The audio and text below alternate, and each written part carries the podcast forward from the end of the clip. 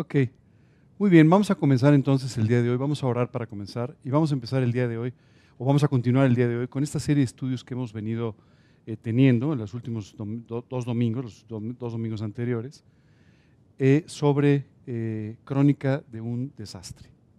¿Ok? Listo, vamos a, vamos a orar. Señor, queremos darte muchas gracias por este día.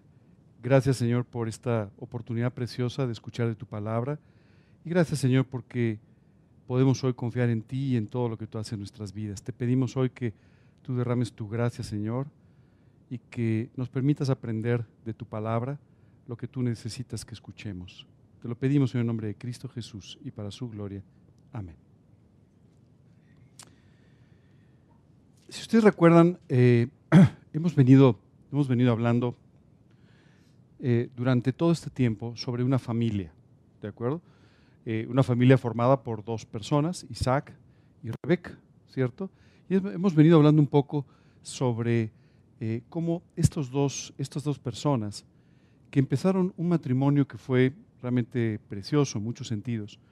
Isaac era el hijo único de Abraham y de Sara, y este hombre que era un hombre que vivía con todo su corazón para Cristo, eh, se casó con una persona que tenía esta misma intención de vivir para Dios.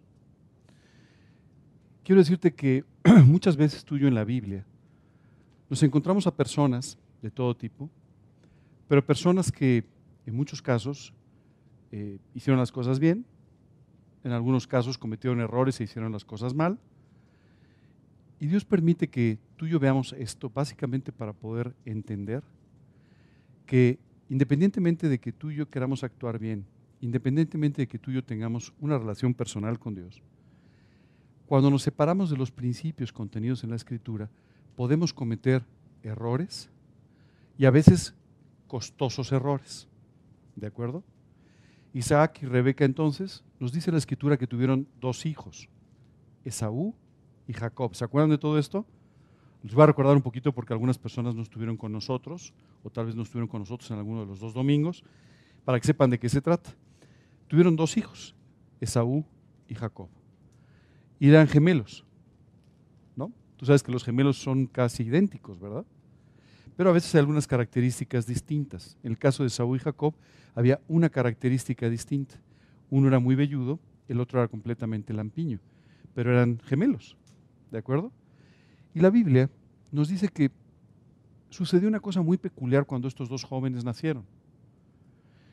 En Israel, la primogenitura, o ser el hermano mayor, era algo sumamente importante. Y era importante por tres factores. Era importante porque el primogénito era el heredero, ¿ok? Era el patriarca familiar. Segundo, muy importante, él era además el líder espiritual de la familia. Y tercero, era el responsable por toda la familia. De tal manera que la primogenitura era un tema muy importante, ¿no? que cubría no solamente cuestiones eh, físicas o cuestiones económicas o algo, sino que además cubría, y esto es muy importante, aspectos también espirituales. ¿De acuerdo? Bueno, pues Esaú era el mayor, aunque fueron gemelos, pero uno salió antes que el otro, y entonces como consecuencia él era el primogénito. Pero Dios les dijo a sus padres que había elegido al segundo, a Jacob, como el primogénito. ¿Sabes? A la hora del nacimiento eh, fue difícil quién salía primero, y cuando estaba saliendo Esaú, ya sabes, este, eh, eh, casi sale Jacob. Y entonces, en ese tiempo, los padres ponían nombres específicos a los hijos dependiendo de las características de los hijos. ¿no? Por ejemplo, a mí me pusieron ángel porque solamente me faltaban las alas, ¿verdad? Pero, bueno, pero Hoy en día tú pones el nombre pues, de, del abuelo, del papá, de un tío, de qué sé yo, de lo que sea, ¿verdad? O, un nombre que te gustó, lo que, pero en aquel tiempo ponían nombres que eran adecuados a la personalidad o a las características. En el caso de Jacob, Jacob significa engañador. O sea, era el tramposo de la casa. Desde pequeño. era el que había suplantado al hermano, el que había tratado de ser primogénito sin serlo, cosas así. Y los dos jóvenes tenían características muy distintas. A uno, al mayor Esaú, le gustaba la casa, le gustaba el trabajo físico, le gustaba la actividad al aire libre. Y a Jacob le gustaba más bien estar en, en tiendas, hacer otro tipo de cosas, ¿no? Era un poco más delicado. Pero dice la escritura que por estas características, el padre, Isaac, se encariñó en forma muy especial con su hijo Esaú. Y la madre, Rebeca, se encariñó en forma muy especial con Jacob. ¿Has oído hablar de favoritos en una casa? ¿Sí? Suele pasar, ¿verdad? Es el favorito de mi papá, es el favorito de mi mamá. Este, tú sabes que yo tengo, eh, mi mamá tiene una hermana y un hermano. Y entonces, este, siempre, siempre cuando estamos todos en familia nos reímos mucho porque eh, mi tía era la consentida de su papá. Entonces, cuando había que pedir permiso o ayuda de alguien, siempre le decían a ella, oye, habla con mi papá. y ella era la que conseguía los permisos, ¿verdad? Y si ella no estaba de acuerdo, pues no había permiso, porque el papá a ella le daba ciertos permisos especiales. Y muchas veces en las casas sucede esto. No vamos a repetir los dos estudios, pero estuvimos hablando mucho de cómo efectivamente tú tienes que tener mucho cuidado de nunca generar favoritismo, ni entre tus hijos, ni entre las personas que te rodean, ni entre tus amigos, ni entre tus discípulos, aquellas personas que están enseñando la Biblia, eh, con aquellas personas que están aprendiendo con ellos.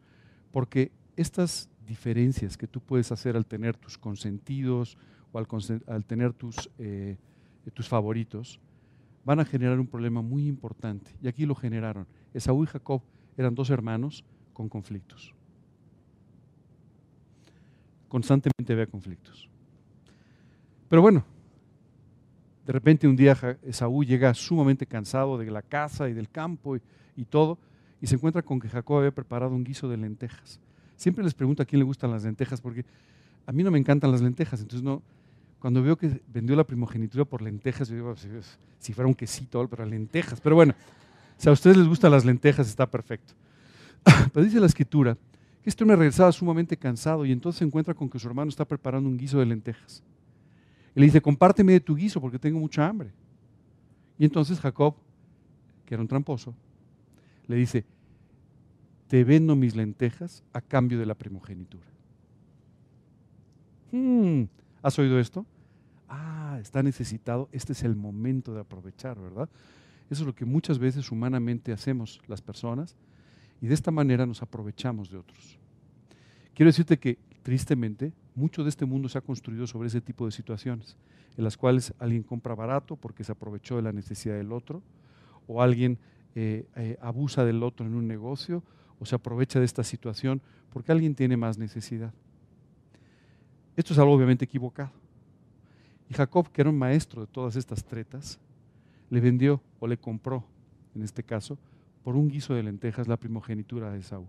Esaú no era un hombre muy espiritual. Y entonces cuando le dijo, oye, véndeme la primogenitura, dijo, ¿de qué me sirve la primogenitura si me va a morir de hambre? Trae las lentejas y quédate con lo que quieras, ¿verdad? Pero bueno, pasó el tiempo y entonces Isaac llamó a Esaú, a su primogénito y le dijo, ya prácticamente no veo, ya no me puedo hacer cargo de la familia, así es que quiero pedirte que salgas de casa y que prepares eh, la casa de una forma especial que tú sabes que a mí me gusta, prepara una buena comida y entonces te voy a bendecir. Y finalmente vas a ser el primogénito de esta casa y el nuevo patriarca de la familia. Esaú no se quedó callado. Parece que los dos eran tramposones, ¿eh? O sea, uno era Jacob y el otro el hermano de Jacob, o sea, parecidones, ¿no? Pero bueno. Y entonces Saúl lo que dijo es, bueno, pues no es momento de hablar de las lentejas. O a lo mejor ni siquiera recordaba las lentejas. Lo que sí hizo fue, salió al campo a cazar. Pero había alguien que estaba escuchando a Isaac. Y esa era Rebeca. Y Rebeca dijo, ¿cómo? Mi hijo favorito se va a quedar sin primogenitura. Hay que actuar. Cuando hablamos de la crónica de un desastre, hablamos básicamente de cómo los seres humanos toman las cosas en sus manos y tratan de esta manera de conseguir en sus propias fuerzas, por sus propios mecanismos, a veces en sus propias trampas, aquellas cosas que creen que los van a hacer felices o aquellas cosas que ellos piensan que necesitan y que deben ser suyas. ¿Te has dado cuenta cuántas cosas en esta vida tú crees que necesitas pero realmente no necesitas? Si tienes alguna duda, te voy a pedir un favor. Cuando regreses hoy a tu casa, haz, este ejercicio conmigo nada más. Abre tu closet. ¿Ok? Si son señoras, abran la parte de las bolsas y la parte de los zapatos. Y díganme si necesitan todo lo que tienen. Por favor, antes de que le vuelvan a decir a su esposo, no tengo nada que ponerme para la siguiente boda. ¿Ok? Porque esto es una cosa que nos pasa. Siempre pensamos que necesitamos muchas más cosas de las que realmente necesitamos. A veces nos quejamos de no tener esto, de no tener lo otro, cuando deberíamos vivir dando gracias por todo lo que tenemos y por todo lo que nos sobra. Pero pareciera que nunca es suficiente y es porque los bienes materiales, las cosas que tú y yo podemos conseguir en la vida, nunca nos pueden saciar. Hablando al pueblo de Israel, Dios le dijo, dos cosas tengo en contra de ustedes. Uno, me dejaron a mí, fuente de agua viva. Y dos, cavaron para sí cisternas, cisternas rotas que no retienen el agua. Esa es una maravillosa escenificación de lo que tú y yo todo el día estamos tratando de conseguir y simplemente nos da una alegría temporal, pero inmediatamente deja de satisfacernos. Cisternas rotas que no retienen el agua. Bueno, Rebeca rápidamente dijo, ahora sí, yo tengo mi propia estrategia. Y entonces Rebeca lo que hizo fue decirle a su hijo, Jacob, apúrate porque tu padre va a bendecir a Esaú. Así es que yo voy a preparar el estofado, deja a tu hermano cazando por allá, yo preparo el estofado, ¿verdad? Se lo presentamos a tu papá y tu papá que te bendiga. Y claro, siempre te imaginas que Jacob dijo, no, mamá, ¿cómo voy a engañar a mi padre? ¿Verdad? ¿Eso hubieras hecho tú? ¿Quién sabe? Pero bueno, inmediatamente lo primero que le dijo es, mamá, no va a funcionar el engaño, porque yo soy lampiño y mi hermano es velludo. Por supuesto, él estaba completamente de acuerdo con la madre en, hacer todo esto, pero encontró un problema. Yo soy lampiño. Y la madre le dice, tú no te preocupes, te ponemos pieles de animal, para que cuando tu padre te toque, sienta el vello y ya. Pero Rebeca fue más allá, ¿y si lo huele? Yo sé que hoy en día no andamos oliéndonos unos a otros, ¿verdad? Espero que no lo haga te agradecería que no lo hagas hoy, pero eh, eh, hoy en día utilizamos lociones y perfumes, pero no era, no, era, no era en ese momento tan, tan común, ¿verdad? Y entonces la realidad, no sé si tú sabes esto, pero cada uno de nosotros tenemos un olor distintivo. Si tú no lo sabes, tu perro o tu gato sí lo saben. Y aunque te pongas loción o te pongas colonia, ellos te huelen y saben quién eres. Bueno, ¿sabes qué hizo Rebeca? Voy a traer un vestido de tu hermano para que te lo pongas encima y si te huelen, huelas a tu hermano. ¿Ok? Y además así, con el vello y el olor, seguro vamos a confundir a tu padre. Y bueno, efectivamente Jacob se presenta entonces y obtiene la bendición de parte de, Isaac. Recibe la primogenitura de parte de Isaac. Lo engañó. Qué bien, ¿no? Lo engañó. Minutos después, dice la escritura, llega su hermano, que llega para preparar todo aquello que había cazado y todo, y simplemente Isaac le dice, pero ¿quién eres tú? ¿Cómo? Soy tu hijo, Esaú. ¿Cómo que Esaú? Esaú ya vino. ¿Cómo? ¿Sabes? Esta situación provocó un serio problema entre ellos.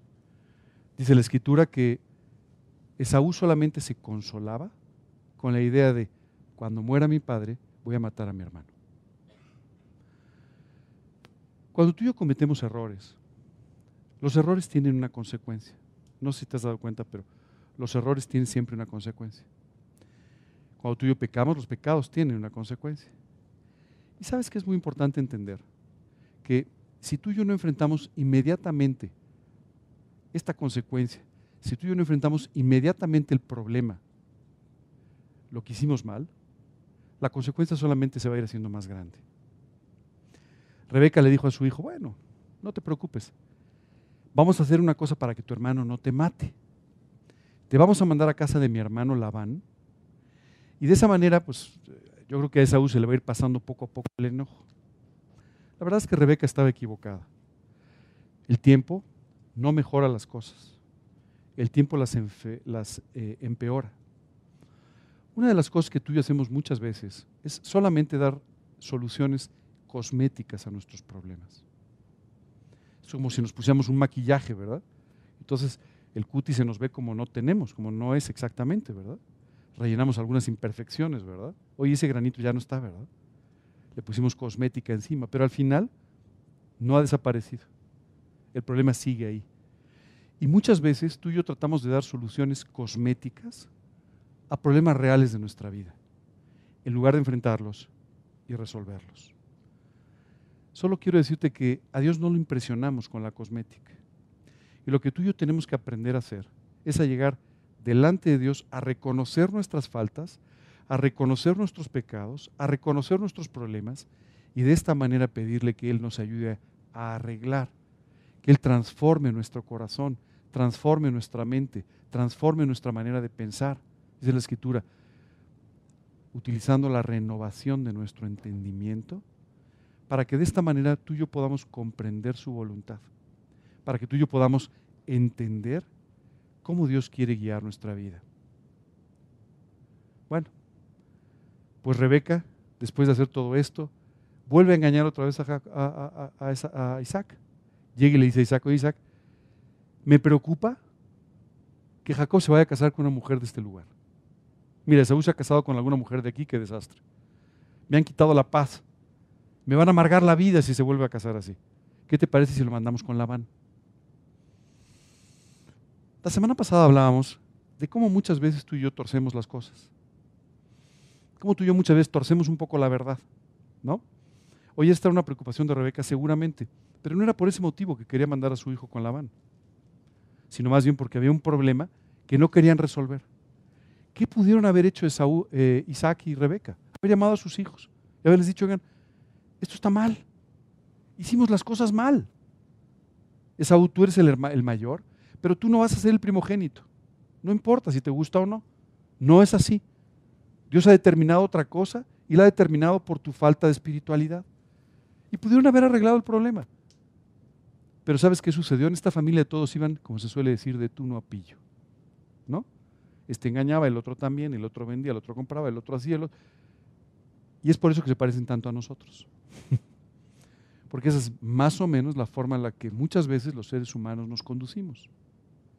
Tratando de, sacar ventajas, diciendo verdades a medias, haciendo cosas que en el fondo solamente van a tener una consecuencia desastrosa para nuestra vida. Rebeca parece que se salió con la suya. Finalmente Isaac toma la decisión de mandar a su hijo Jacob con Labán. Bueno, la verdad es que a Rebeca esto le costó muy caro. Jamás volvió a ver a su hijo. Para cuando Jacob regresa, ella había muerto ya. Así es que nunca lo, pudo volver a ver. Pero en fin, dejamos un poco ese drama familiar y vamos a seguir a Jacob. Jacob lleva con el hermano, o sea, con su tío, su tío Labán.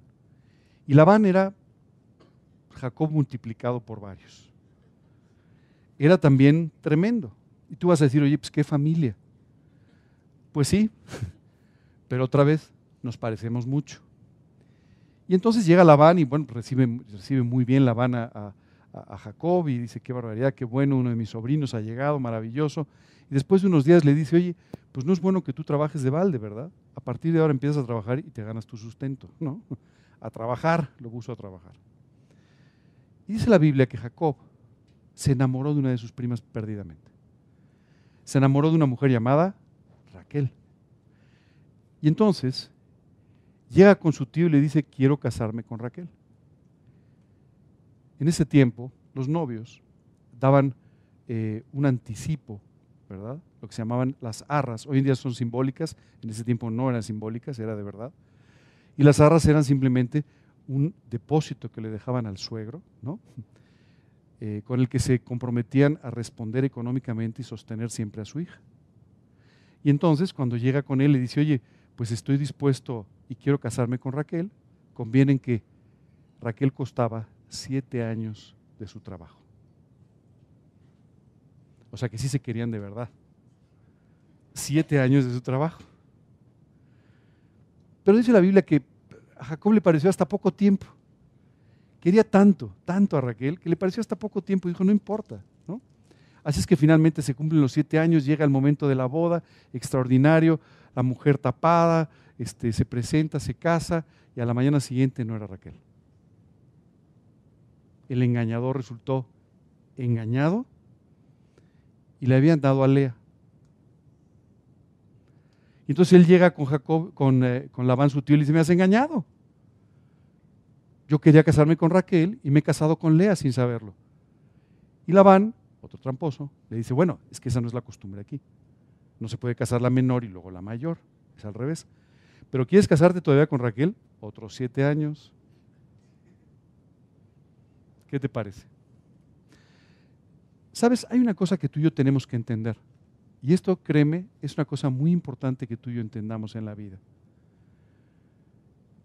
Tú y yo podemos obtener las cosas por nuestras propias fuerzas, o tú y yo podemos buscar la bendición y la provisión de parte de Dios. Esto no quiere decir que no trabajes, esto no quiere decir que no te esfuerces, pero esto quiere decir que tú busques que sea Dios el que bendiga y prospere tu vida y no tú el que lo consigas. Muchas veces el mundo moderno tiene muchas muchos atajos que nos permiten a ti y a mí conseguir las cosas fuera de tiempo, cuando no podemos o cuando no debemos. ¿Verdad? ¿Quién de ustedes no ha hecho alguna vez el decir, no debería comprar esto este mes, pero me encantó, ahí va la tarjeta, ¿verdad? ¿Sabes? Todas estas cosas que nosotros hacemos, todos estos atajos para obtener lo que queremos en el momento, no solamente es en cuestión de comprarte una camisa, comprarte esto, comprarte el otro, sino también es en cuanto a muchas de las cosas que nosotros tratamos de forzar para poder obtener. Queremos esto y lo queremos tener. Y lo queremos tener lo más rápido posible, aunque a veces no sea el tiempo correcto, o aunque a veces ni siquiera sea lo correcto para nosotros. ¿Sabes? Jacob tenía un problema. Nunca buscaba la voluntad de Dios. Él quería lo que quería. Y en este caso esto fue un problema muy serio, porque Dios no tenía a Raquel para él. Lea era la persona. ¿Cómo tú y yo podemos saber esto? Cuando tú y yo vemos los hijos que vinieron de estos dos matrimonios, porque se casó con, las dos, nos encontramos como Judá, aquel de quien vino el Mesías, viene de Lea no viene de Raquel. Dios tenía una opinión muy especial sobre esto. Él quería que fuera Lea. Dice la escritura que Lea era una mujer de ojos delicados. Y eso en Israel significaba que era una mujer de ojos claros, de ojos azules, verdes. Por eso se, se les decía ojos delicados. Pero simplemente él no lo quiso. Él quería a Raquel. Otros siete años trabajando. ¿Te puedes imaginar el error? No solamente se casó con dos mujeres, lo cual en sí mismo ya era algo equivocado, sino se casó con dos hermanas. Y además diciéndole a una de ellas que prefería a la otra. No hay mejor forma de causar un problema familiar que lo que Jacob estaba sembrando. Por supuesto, empezaron a competir entre ellas. ¿Y sabes qué sucedió? Lea estaba muy triste porque se dio cuenta que no la quería y que quería a Raquel. Y entonces ella empieza a tener hijos. Y Raquel no. Y entonces esta competencia entre ellas empieza a ocasionar un problema todavía mayor. Raquel llega con Jacob y le dice, ¿cómo es posible que no me des hijos? Jacob le dice, bueno, yo no soy Dios, o sea, eh, tu hermana tiene hijos, pero tú no, ¿qué voy a hacer? Ah, lo que vas a hacer es que te vas a llegar a mi sirvienta. Y mi sierva va a dar a luz en mis rodillas y va a ser como mi hijo. ¿Te das cuenta? Trampas y trampas y trampas y trampas y trampas y trampas y todo el mundo haciendo sus cosas en lugar de simplemente orar. Déjame hacerte una pregunta el día de hoy. ¿Cuántas veces has orado por las cosas? ¿Cuántas veces has orado por tus necesidades? ¿Cuántas veces has orado pidiéndole a Dios que te guíe sobre lo que debes tener o no? ¿Cuántas veces has orado pidiéndole a Dios que te guíe en su voluntad? ¿Cuántas veces has orado pidiendo a Dios que te guíe sobre un trabajo, sobre un negocio?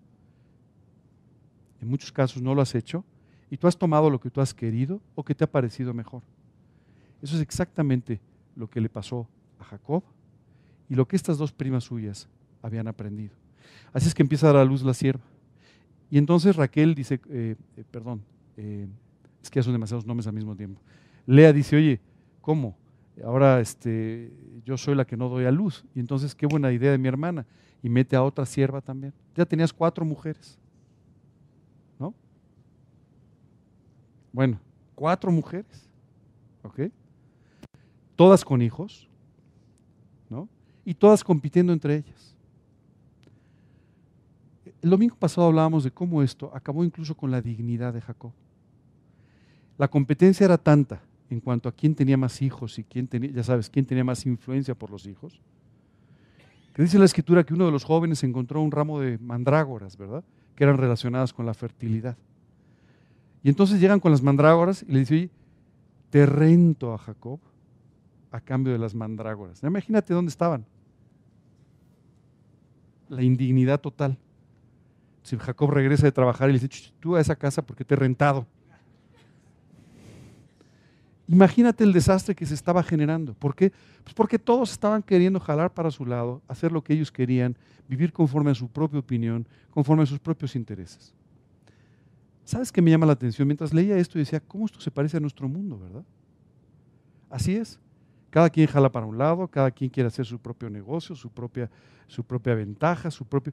Y así tenemos un mundo construido en base a jaloneos, estirones, engaños, mentiras, cosas que al final solamente traen repercusiones terribles a nuestra propia vida. Bueno, 7 más 7, 14, ¿verdad? Llevaba ya 14 años trabajando. Y entonces va y habla con el tío, suegro, jefe, etcétera, y le dice, oye, pues ya, ya no hay más hijas, ¿verdad? Entonces ahora sí ya me tienes que pagar, ya tengo que empezar a ganar por mi trabajo. Y entonces te tengo una propuesta. Y Jacob le dice, mira, yo he sido muy fiel contigo, he cuidado de tus rebaños. ¿Qué te parece si a partir de ahora tomo las, las ovejas que tú no quieres, las que están manchadas, rayadas, negras, las que a ti no te gustan, las que no te sirven, esas yo las tomo. Y ese es mi salario. ¿Te parece bien? Entonces Labán empieza a considerarlo y dice, me parece perfecto. Mientras habla con, con Jacob, habla con sus hijos y les dice, tomen a todas las rayadas, manchadas y llévenselas. Y cuando pasan por los rebaños, pues ya no queda ninguna. ¿Verdad?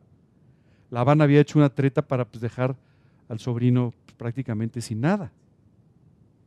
¿Sabes qué es increíble? Dios le había dicho a Jacob, te voy a bendecir. Voy a multiplicar tu familia y voy a multiplicar tus bienes. Y Jacob no le creyó a Dios. Y entonces trató él de multiplicar sus bienes y de multiplicar su familia. Cuando tú y yo hacemos las cosas en nuestras fuerzas, sin esperar que sea Dios el que las traiga a nuestra vida, en lugar de ser una bendición, se convierten en una maldición. Y eso fue lo que le pasó a Jacob. Ahora tenía cuatro, mujeres, doce hijos, once hijos todavía ahí, y todo un desastre de vida. Y entonces finalmente dice, bueno, pues, este, pues ya que me engañó, pues ahora yo voy a hacer las cosas por mi cuenta. Déjame te cuento. ¿Sabes qué se le ocurrió a Jacob? Como las rayadas y manchadas van a ser las mías, dice que todas las tardes cuando las ovejas bajaban a tomar agua, él se ponía delante con unas varitas. Porque él decía, mientras toman agua y se aparean, si ven las varitas, van a, van a, van a nacer rayados y manchados. O sea, si quieres tener un perro atigrado, varitas. Por supuesto que esto era una tontería. Por supuesto que esto no tenía ni el más mínimo sentido. Pero ¿sabes cuál era el tema? Él pensaba que era muy sagaz, muy inteligente y que por eso él iba a salirse con la suya. No era así. Simplemente Dios había prometido bendecirlo. Y entonces empiezan a nacer rayadas, manchadas. Y entonces los hijos de Labán, o sea, los, los primos, empiezan a decirle a su papá, oye, nos está saqueando. Fíjate, ahora sus rebaños crecen más que los nuestros. Y empieza a generarse todo un conflicto familiar. ¿Qué hace Jacob? Al escuchar estas cosas, pues en lugar de llegar con su tío y decirle, mira, yo no tengo nada que ver, si quieres te presto unas varitas, o sea... Eh, eh, pero ¿sabes qué hizo Jacob? Dijo, voy a aprovechar que en algún momento se descuiden, se vayan y huimos. Esta es una actitud que muchas veces tenemos los seres humanos, huir de los problemas en lugar de enfrentarlos. Siempre que huyas de un problema, tu problema se va a hacer más grande y te va a alcanzar. Dice un versículo, y sabed de cierto que vuestro pecado os alcanzará. Tarde o temprano te va a alcanzar. No corras mucho, De todos modos, te va a alcanzar. Es mejor que no huyas y lo enfrentes. Sabes, hay un versículo extraordinario que dice, si confesamos nuestros pecados, Él es fiel y justo para perdonar nuestros pecados y limpiarnos de toda maldad. Lo único que Dios dice es, ven delante de mí, confiesa tus pecados, dime en qué te has equivocado, dime que estás haciendo mal, yo te voy a perdonar por lo que has hecho. No huyas de las circunstancias, no huyas de las situaciones, enfréntalas. Porque cuando tú enfrentas los problemas, los problemas disminuyen o desaparecen. Cuando tú no enfrentas los problemas, se hacen más grandes. No importa si piensas que huiste de ellos. ¿Sabes? Jacob pensó que huyó. Ahora sí, salí corriendo. Déjame te leo un poquito. Ya vamos a empezar un poco más con lo nuestro. Entonces se levantó Jacob y subió sus hijos y sus mujeres sobre los camellos y puso en camino todo su ganado y todo, cuanto había adquirido, el ganado de su ganancia que había obtenido en Padam Aram, para volverse a Isaac su padre en la tierra de Canaán. Pero Labán había ido a trasquilar sus ovejas y Raquel hurtó los ídolos de su padre. Y Jacob engañó a Labán arameo, no haciéndole saber que se iba. Y al tercer día fue dicho a Labán que Jacob había huido. Dice, Oye, ¿qué crees? ¿Te acuerdas de Jacob? Pues ya no, ya se fue. Salió corriendo con tus hijas, con tus nietos y con todo lo que pudo.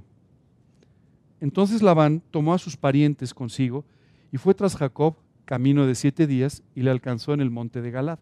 Por supuesto, te puedes imaginar, no, pues es que se sentía mal y quería despedirse. No exactamente. Lo acompañaba toda una tropa con él que quería simplemente arreglar cuentas con Jacob. De hecho, quería matar a Jacob. ¿Ok? Y vino Dios a Labán arameo en sueños aquella noche y le dijo, guárdate que no hables a Jacob descomedidamente. Alcanzó pues Labán a Jacob y éste había fijado su tienda en el monte. Y Labán acampó con sus parientes en el monte de Galad. Y dijo Labán a Jacob, ¿qué has hecho que me engañaste? Y has traído a mis hijas como prisioneras de guerra. Si Dios nos hubiera parecido a Labán, la conversación no sería así. Vamos a ver que la conversación fue bastante ríspida de todos modos. Pero si no hubiera sido de esta manera, Labán hubiera seguramente afectado, dañado en muchas formas a su sobrino y yerno. Pero de todos modos Labán llega y le empieza a pedir cuentas. En la vida de Jacob comenzó este tiempo, el tiempo de enfrentar. Hay momentos en tu vida en los que se has huido, se has escondido, se has engañado, va a llegar el tiempo de enfrentar. Se has hecho cosas equivocadas, va a llegar el tiempo de enfrentar. Y Jacob a partir de aquí, lo único que hizo fue enfrentar, enfrentar, enfrentar y enfrentar.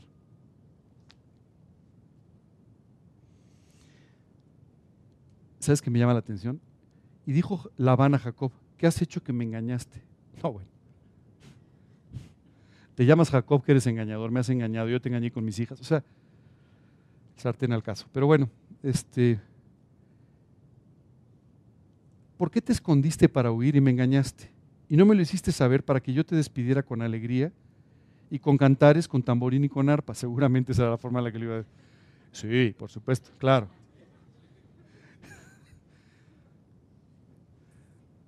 Pues ni aún me dejaste besar a mis hijos y mis hijas. Ahora locamente has hecho. O sea, perdiste la cabeza, ¿no? ¿Cómo pudiste pensar mal de mí? Bueno, poder hay en mi mano para haceros mal. O sea, esto es lo que él pensaba hacer. Mas el Dios de tu padre me habló anoche diciendo, guárdate que no hables a Jacob descomedidamente. Y ya que te ibas, porque tenías deseo de la casa de tu padre, ¿por qué usaste mis dioses? O sea, como no había forma de culparlo, ¿no? Porque al final decía, a ver, tus hijas me las vendiste, las ovejas las trabajé. Entonces, pues, este, pues no hay nada de lo que me puedas acusar en el fondo, ¿no? Y aparte Dios le había dicho, no puedes hablar descomedidamente. ¿Sabes qué hizo? A ver, ¿con qué lo agarro? Los ídolos. Los ídolos que te robaste. Esos son el problema, ¿no? Porque total, si hubieras hecho todo lo demás, pero no te hubieras llevado los ídolos, no habría problema. ¿Verdad? ¿Sabes? Me llama la atención porque es que me suena tanto a las conversaciones que escucho muchas veces, ¿verdad? No, no, si yo estoy encantado contigo, excepto por, es que si no fuera por, si no, y ese pequeño pero, por lo que sea, acaban causando una guerra nuclear entre las personas, ¿verdad? Bueno.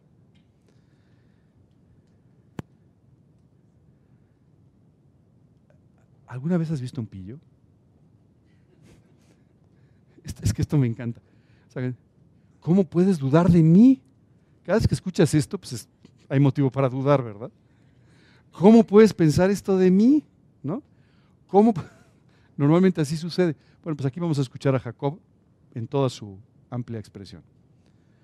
Respondió Jacob y dijo a Labán, porque tuve miedo, pues pensé que quizá me quitarías por fuerza tus hijas. Aquel en cuyo poder hallares tus ídolos, tus dioses, no viva. Delante de nuestros hermanos, reconoce lo que tenga tuyo y llévatelo. Jacob no sabía que Raquel los había hurtado.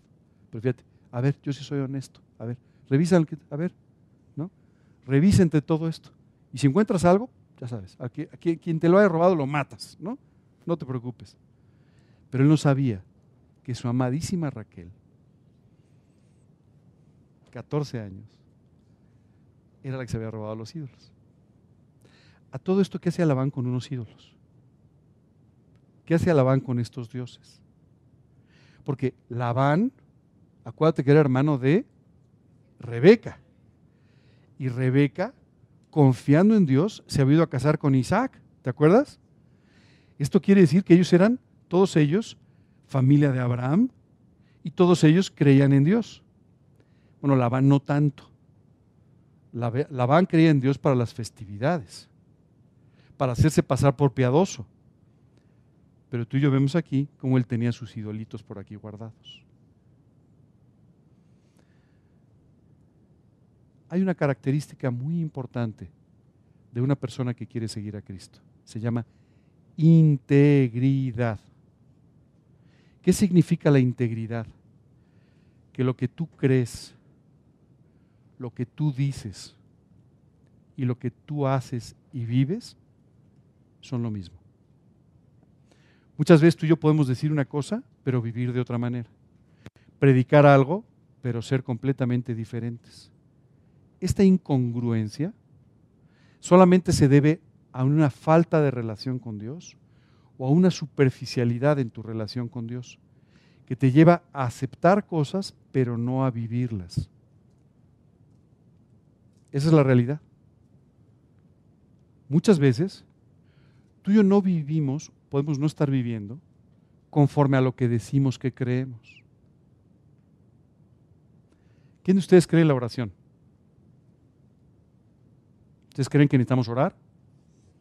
Okay. Oraron esta mañana, no me contesten. O sea, ¿cuánto han orado? O sea, si tú crees que la oración es la forma de alcanzar a Dios y poder disfrutar de su presencia y de todas las cosas, pues tú estarás orando. Pero muchas veces tú decimos, sí, sí, por supuesto, claro que creo en eso, oh, claro que creo en eso. ¿Cómo me puedes preguntar, verdad?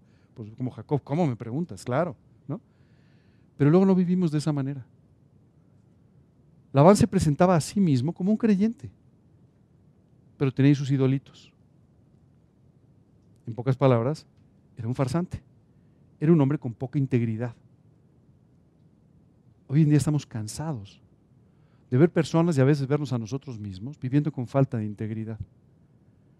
Hoy te quiero invitar a que tomes una decisión muy importante. La decisión de llegar delante de Dios y pedirle que te haga un hombre íntegro. Hace un rato comencé con un video en el que este cantante eh, muy conocido hablaba sobre este predicador que había impactado su vida. Y ahora te voy a explicar por qué, el porqué del video, no solamente para que vieras al cantante, sino porque este predicador del que hablan recibió lo que se llama la medalla del Congreso. Él era norteamericano y recibió la medalla del Congreso de los Estados Unidos, lo cual es un premio sumamente excepcional. Y el día que se la entregaron, la persona que se la entregó dijo, esta medalla es para el único hombre íntegro que conozco. Esta expresión valía más que la medalla. ¿Cómo quieres presentarte delante de Dios? como un hombre íntegro, como una mujer íntegra o como un Labán? ¿Cómo quieres vivir? obteniendo las cosas por tus propios trucos, mecanismos, esfuerzos, amistades, relaciones, etcétera, etcétera, como Jacob? ¿O quieres esperar por la voluntad de Dios, por la bendición de Dios, y estás dispuesto a que sea de esta manera para su gloria? Es una decisión muy importante que tienes que tomar porque va a definir la forma en la que tú vives. Jacob iba de problema en problema, de problema en problema.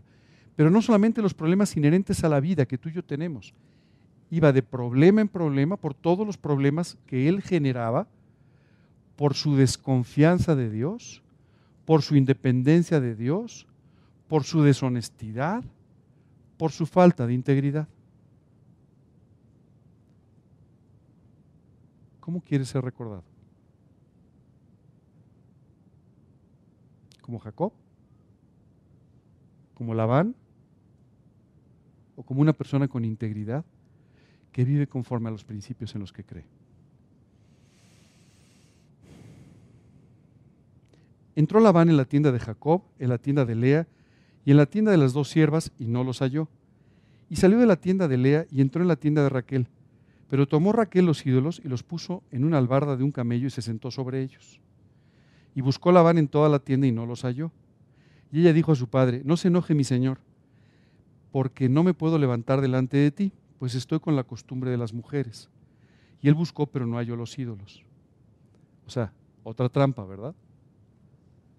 Me siento sobre los ídolos y ni quien me levante, ¿verdad?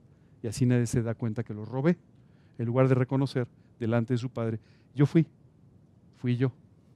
¿Ok? Me parezco mucho a ti. Entonces Jacob se enojó y riñó con Labán. Y respondió Jacob y dijo a Labán, ¿qué transgresión es la mía? ¿Cuál es mi pecado para que con tanto ardor hayas venido en mi persecución? Pues que has buscado eh, eh, en todas mis cosas, ¿qué has hallado de todos los enseres de tu casa?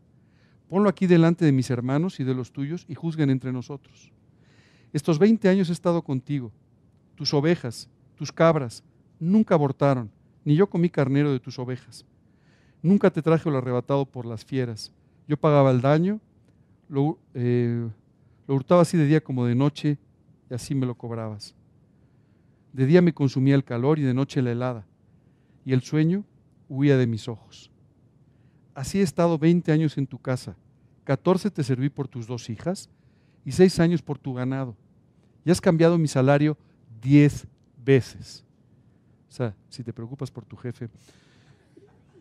Si el Dios de mi padre, Dios de Abraham y temor de Isaac, no estuviera conmigo, de cierto me enviarías ahora con las manos vacías. Pero Dios vio mi aflicción y el trabajo de mis manos y te reprendió anoche. ¿Y sabes qué le responde Labán? Pues por supuesto. Sí, caray, la verdad, ¿cómo pude pensar así? ¿Cómo pude actuar así contigo? De verdad, qué mal. O sea, he sido un mal suegro, he sido un mal tío, he sido un mal jefe, la verdad. No. Respondió Labán y dijo, a ver, las hijas son hijas mías. Y los hijos, hijos míos son, o sea, los nietos también son míos. Y las ovejas son mis ovejas. Y todo lo que tú ves es mío. ¿Y qué puedo yo hacer ahora? Eh, y, ¿Y qué puedo yo hacer hoy a estas mis hijas o a sus hijos que ellas han dado a luz. Al final todo lo que tienes es mío, no te hagas el distraído. ¿Nunca te ha pasado esto? Pues mira, habrás ganado lo que quieras, pero fondo es mío. Te hagas el distraído. Hace un tiempo recuerdo, hablaba con una persona que había de un negocio muy próspero. Después su negocio fue mucho menos próspero y entonces algunas de las personas que distribuían sus productos en otros lugares empezaron a directamente empezar a Dios a distribuir, porque este hombre pues, había decrecido en sus capacidades. Recuerdo que años después hablando con él decía, mira, yo sé que todos han crecido, yo sé que todos han ganado, pero en el fondo, en el fondo todo es mío. ellos no están enterados, ¿eh? ¿Sabes? Muchas veces tú y yo tenemos esta tendencia a pensar que, es nuestro lo que no lo es. Por eso es tan fácil tomar lo que no es tuyo. Por eso es tan fácil robar. Por eso es tan fácil aprovecharte. Porque piensas que en el fondo tienes cierto derecho. ¿Verdad? Lo claro es que se llevaban muy mal. No sé si te has dado cuenta, ¿verdad? Y entonces, ¿sabes qué tuvieron que hacer? Pero mira, a, vamos a hacer una cosa. Como no nos entendemos, vamos a poner aquí una señal entre nosotros. Ni tú pasas de aquí, ni yo paso de allá. ¿Te parece bien? Qué bonita familia, ¿no? Ni tú pasas de aquí, ni yo paso de allá. Y de esa manera podemos vivir básicamente en paz. ¿Sabes qué es triste? Los maestros de la huida, los maestros de las, de las soluciones cosméticas, estaban dando una nueva solución cosmética. No arreglemos el problema que hay entre nosotros en nuestros corazones. Mejor pongamos una señal para no matarnos. He escuchado tantas veces esto de perdono pero no olvido, este, ni modo no te lo voy a tomar en cuenta, pero no vuelvo a verte. O sea, es tantas cosas así, en donde no perdonamos, no limpiamos nuestro corazón, permitimos que exista una raíz de amargura que nos amarga la vida, pero eso sí, le damos un barniz espiritual diciendo que hemos perdonado, pero pues hay que acordarse, que ya sabes, todas estas cosas que nos hacen ver aparentemente o socialmente un poco mejor. No te engañes, no tienes que poner señales entre tú y otra persona. No tienes que poner distancia entre ti y otra persona o tus problemas. Tienes que arreglar tu corazón. Tienes que arreglar tu vida. Tienes que enfrentar tus problemas y arreglarlos de una vez por todas. Si no, vas a seguir igual. ¿Sabes qué me impresiona? ¿Cuántas personas siguen hoy amargadas por lo que alguien que ni siquiera ya existe les hizo alguna vez? Tú sabes cuántas viudas, cuántos viudos. No puedo olvidar cuántas veces los trató mal su esposo o su esposa. Tú sabes cuántas veces un hijo sigue todavía con rencillas de un padre que ya no está? ¿Sabes cuántas veces no podemos olvidar a una persona que nos dañó en algún momento de nuestra vida y a la que ya ni siquiera vemos? Pero la amargura sigue contigo. Cuando tú perdonas, no estás haciéndole un favor al perdonado, te estás haciendo un favor a ti mismo, porque estás permitiendo que Dios quite todas estas raíces de amargura. ¿Por qué la Biblia habla de raíces de amargura? Porque la amargura echa raíces en nuestra vida y es muy difícil quitarla. Si no Dios la quita de tu corazón, no va a quitarse. A veces tú y yo podamos nada más, ¿verdad? Poniendo distancia, siendo más educados, podamos. Pero está enraizado.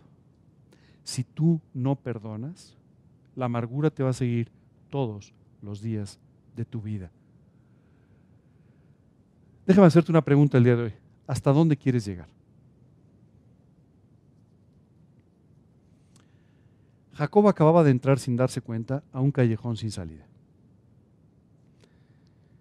Después de esto, después de arreglar, aunque no lo arregló muy bien, pero después de, arreglar esta relación con Labán, le quedaba lo más difícil, regresar con su hermano, a quien le había robado, mentido, engañado, y enfrentar un problema que se había generado 20 años antes. Según Rebeca, ya no había problema, ¿no? Con el tiempo se diluía. Déjame adelantarte un poquito. Así como Labán salió a perseguir a Jacob, había alguien que ya había salido o estaba por salir en este momento a recibir a Jacob, su hermano Esaú, con 400 personas. Tú dirás, ¿qué fiestón de bienvenida? No. Era todo un ejército para acabar, ahora sí, con Jacob. En pocas palabras, estaba en un callejón sin salida. Ya no le quedaba de otra. Tenía que enfrentar lo que venía. Y Dios lo había colocado en este callejón para que finalmente enfrentara su problema con Dios. Ese era el origen de todos los problemas. Y ese era el problema que tenía que enfrentar.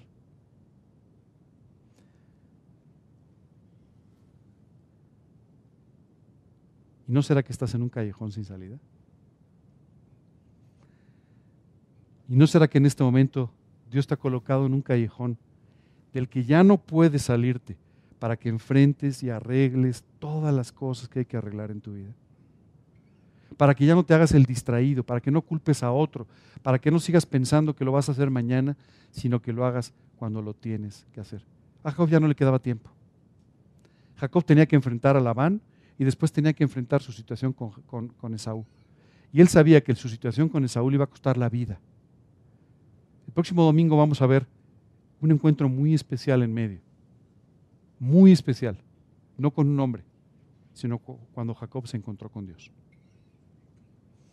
Y sabes, ese encuentro hizo que Jacob, una noche, fuera Jacob y a la mañana siguiente fuera Israel. Nunca más el engañador.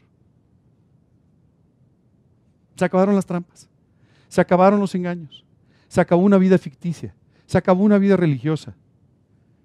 Y este hombre empezó a vivir para Dios. Tú y yo vamos a ver todo lo que todavía tuvo que enfrentar, pero vamos a ver también cómo Dios literalmente lo sacó de este desastre, de esta catástrofe, para simplemente convertirlo en el líder de la nación de Israel. Israel, así se llama la nación. Una nación que prosperó de una forma extraordinaria y de donde vino nuestro Salvador. Qué decisiones, ¿verdad? Jacob no tenía la menor idea del futuro, como tú y yo tampoco sabemos lo que nos depara el futuro, ni lo que va a pasar con las generaciones que siguen. Pero cada decisión que tú y yo estamos tomando en la vida en este momento está marcando el resto de tu vida y está marcando las siguientes generaciones. Qué increíble, ¿cierto? Pero ahí nos vamos a quedar. El próximo domingo vamos a hablar de este encuentro con Dios. Intencionalmente brincamos un capítulo donde cuando él iba huyendo hacia Labán, tuvo un primer encuentro. Pero quería que pudiésemos ver los dos encuentros juntos para que de esta manera entendamos el trabajo que Dios tuvo que hacer en el corazón de este hombre para convertirlo en Israel. De esta misma forma, creo que todas estas cosas, lo que hemos venido platicando estos últimos tres domingos, nos han ido enfrentando con muchas cosas de nuestra vida, ¿cierto? El otro llegó una persona del grupo y me dice, oye, estaba a punto de tomar una decisión y salí el domingo y me di cuenta que la decisión era la que hubiera tomado Labán. o sea, dije, no, sabes que no. Ahora sí que me vi muy Labán en este caso. O sea, esto, esto no puede ser, no está bien, ¿cierto?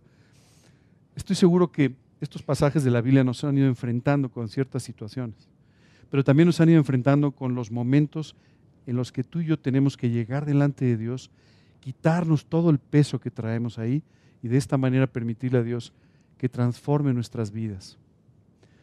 Dios quiere, dice la Escritura, convertirnos en un varón perfecto, similar a Cristo.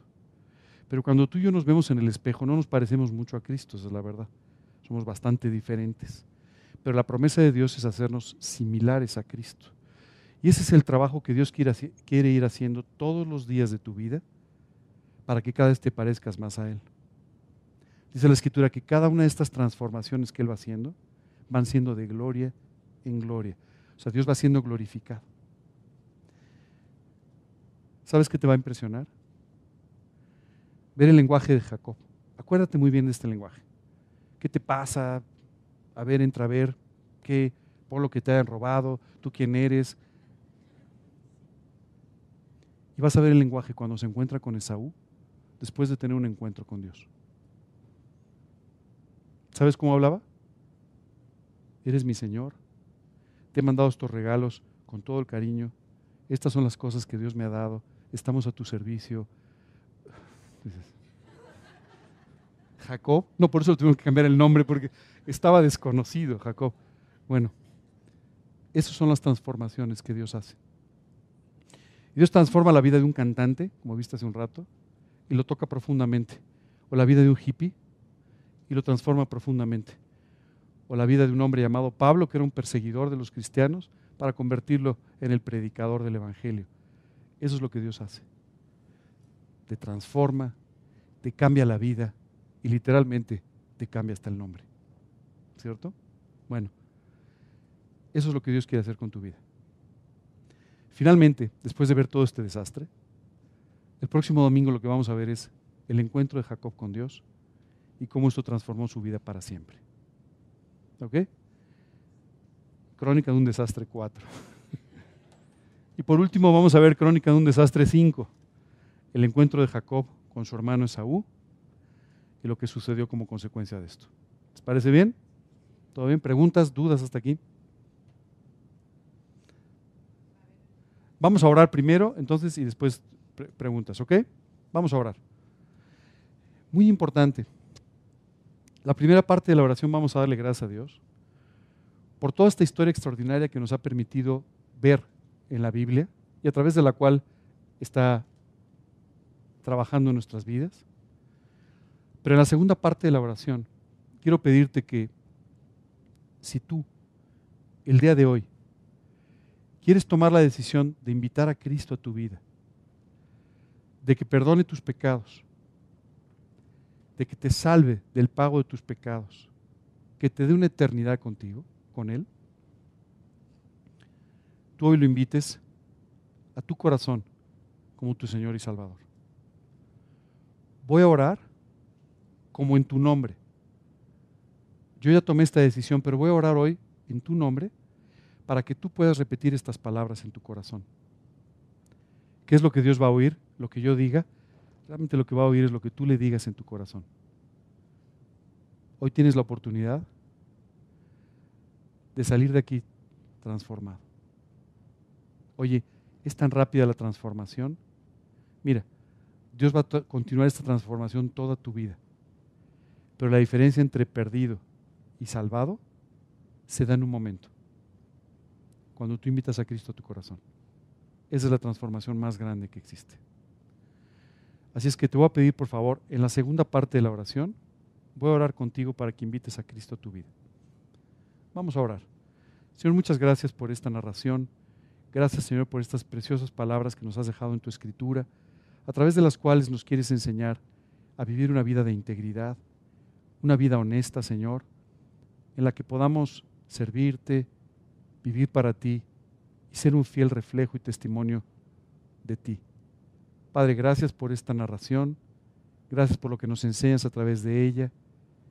Y Dios, sigue trabajando en nuestra vida ahora que vamos a llegar a este precioso encuentro en Peniel, donde Jacob finalmente se rindió a tu voluntad y tú pudiste transformar el resto de su vida. Señor, queremos pedirte que hoy, si tú nos llevas dentro de este callejón sin salida, en el, que nos has colocado para que finalmente enfrentemos nuestra vida, Señor, lo hagamos de tu mano, buscándote a ti y no tratando de dar soluciones cosméticas, trampas, engaños, pretextos o buscando responsables, cuando delante de ti somos los únicos responsables de nuestras decisiones. Padre, llévanos con bien este domingo y permítenos disfrutar este fin de semana. Y ahora, tú que quieres invitar a Cristo a tu vida, por favor, acompáñame con estas palabras. Señor, el día de hoy quiero darte gracias por tu amor hacia mí. Quiero agradecerte lo que hiciste por mí en la cruz. Yo quiero reconocer delante de ti que he pecado, que he fallado muchas veces.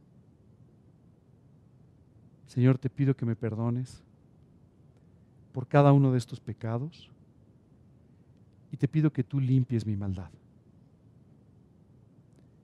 Limpia mi vida y Señor, confiando en lo que Jesucristo hizo en la cruz por mí, hoy quiero apropiar este pago, el pago por mis pecados y pedirte que entres a mi corazón, a mi vida, como mi Señor y mi Salvador personal. Quiero pedirte que me salves eternamente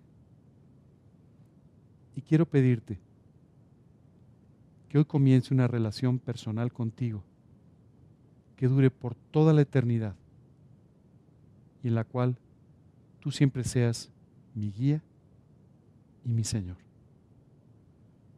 Te lo pido sin confiar en otra cosa, sino solo en los méritos de Cristo en su nombre y para su gloria. Amén.